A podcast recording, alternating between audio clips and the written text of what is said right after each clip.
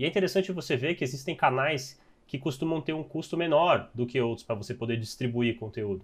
Né? É o caso do e-mail, por exemplo, que é um custo bem baixo, né? enquanto que você pode ter um custo mais elevado para fazer a mesma distribuição para a mesma quantidade de pessoas em, em, vários outros canais. Outro canal que tem um custo de distribuição baixíssimo é o Telegram.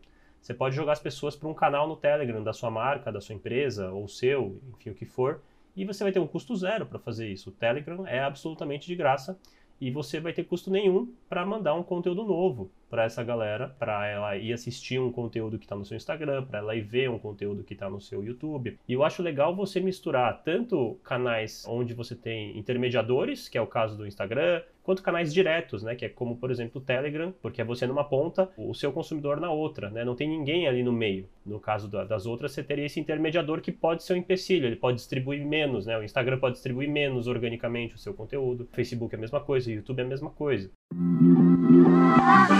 Quer aprender marketing digital no seu ritmo? Ter acesso a mais de mil aulas? Agora você pode assinar o Plano Pro mensal da Mirago a partir de R$ 79,90 por mês. E você cancela quando quiser, sem multas.